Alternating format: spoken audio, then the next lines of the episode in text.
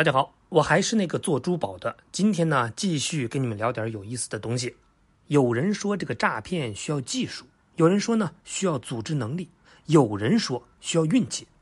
其实这个电话诈骗呢，这些都需要，但是都不是很重要，主要是要有足够大的数量。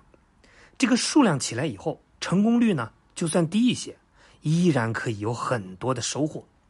而印度对美国人的诈骗。总的看起来没有什么新意，也没有什么非常惊艳的神操作，不外乎跟你说要给你钱，或者呢要罚你钱之类的。这些东西呢，可能我们也都接触过，这儿呢就不展开说。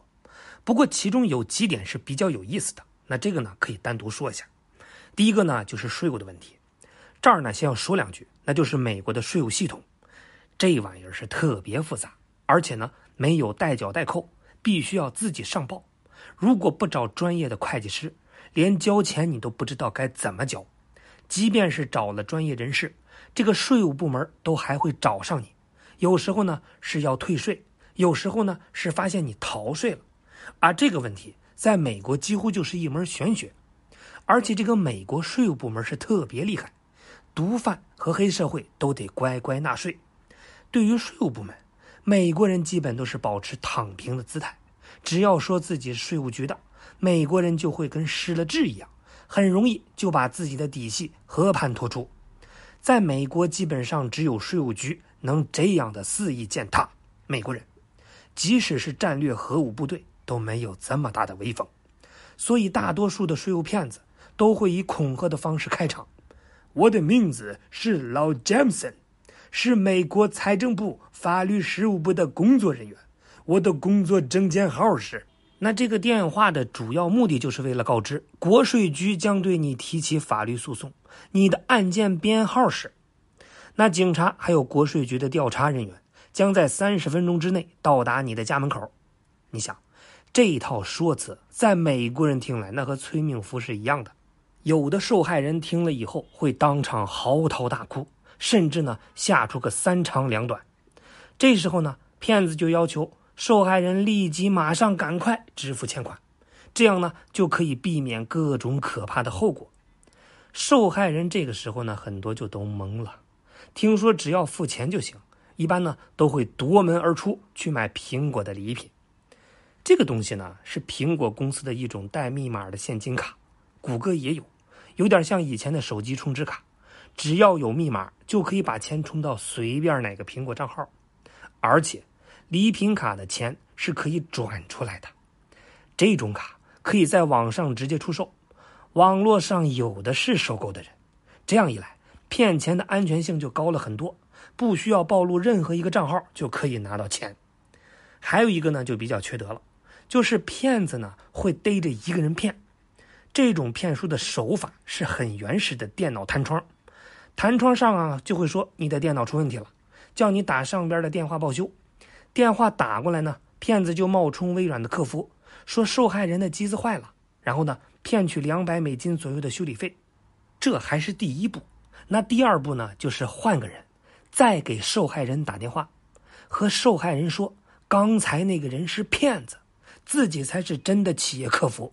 通过远程发现有人在盗取受害人的信息，然后呢，印度骗子们独树一帜的大杀器——人工病毒。就上场了。所谓这个人工病毒呢，就是一个远程的控制桌面软件。骗子谎称刚才那个人在受害人的电脑里种下了一种新型病毒，一般的手法呢是无法消除的，必须用自己提供的杀毒软件才行。前面说了，上当的是一个连电脑弹窗都不知道怎么处理的人。这时候呢，基本上都傻了，骗子说什么那就是什么。电脑只要被人远程监控，可以操作的空间多了去了。骗子就会让受害人一个一个的检查银行账户，然后呢，把假的银行界面推给用户，就这样就可以得到卡号密码。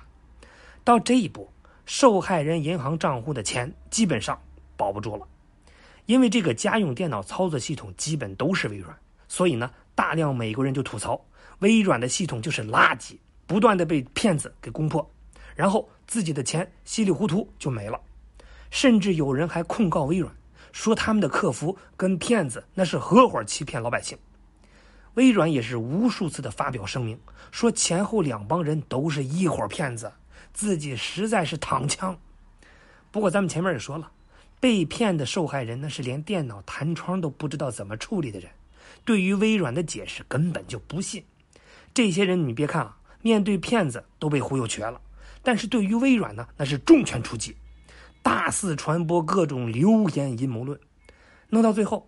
比尔·盖茨在美国就成了专业的躺枪者，有什么坏事出了，都要拉他出来客串一下。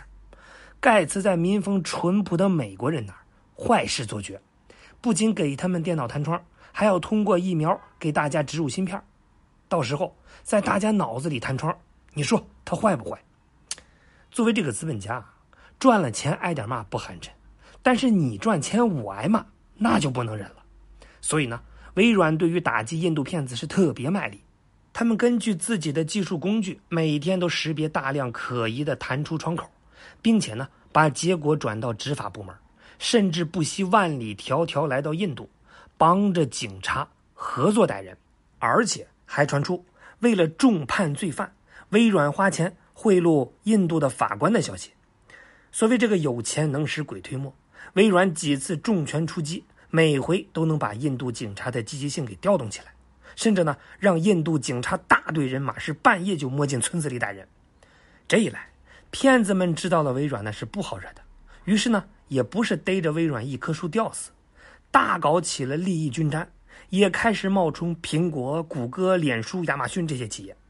反正呢，被骗的受害人是连电脑弹窗都不知道怎么处理的，只要这些企业名气够大。足以给骗子提供一个听起来就比较可信的身份，那就可以了。甚至呢，还有冒充可口可乐和耐克的，也真不知道这个骗子是怎么忽悠的。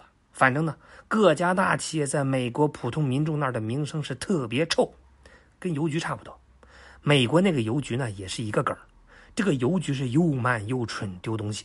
他们私下里呢叫美国丢局，很多人都认定不是自己蠢。而是认定这些企业那都是骗子，很多这个美国上层人士呢也被这些言论给吸引了，或者说呢是被这种言论的人手里的选票给吸引了，也加入进来大肆批判各大企业。当然了，考虑到美国人非常多，可以采用撒最大的网套最蠢的鱼的策略，用拨号软件把自己的电话改成信用卡客服中心，直接跟美国人说。你的信用卡被盗了，需要帮你紧急解锁，请提供账号密码。美国基层人民是很淳朴的，不然也不会信川总那种鬼话。这类电话打多了呢，总有那么几个傻子会上当。但是这种手法现在干的次数太多，傻子不够用了，也就比较少了。那还有一件事情，手法非常简单，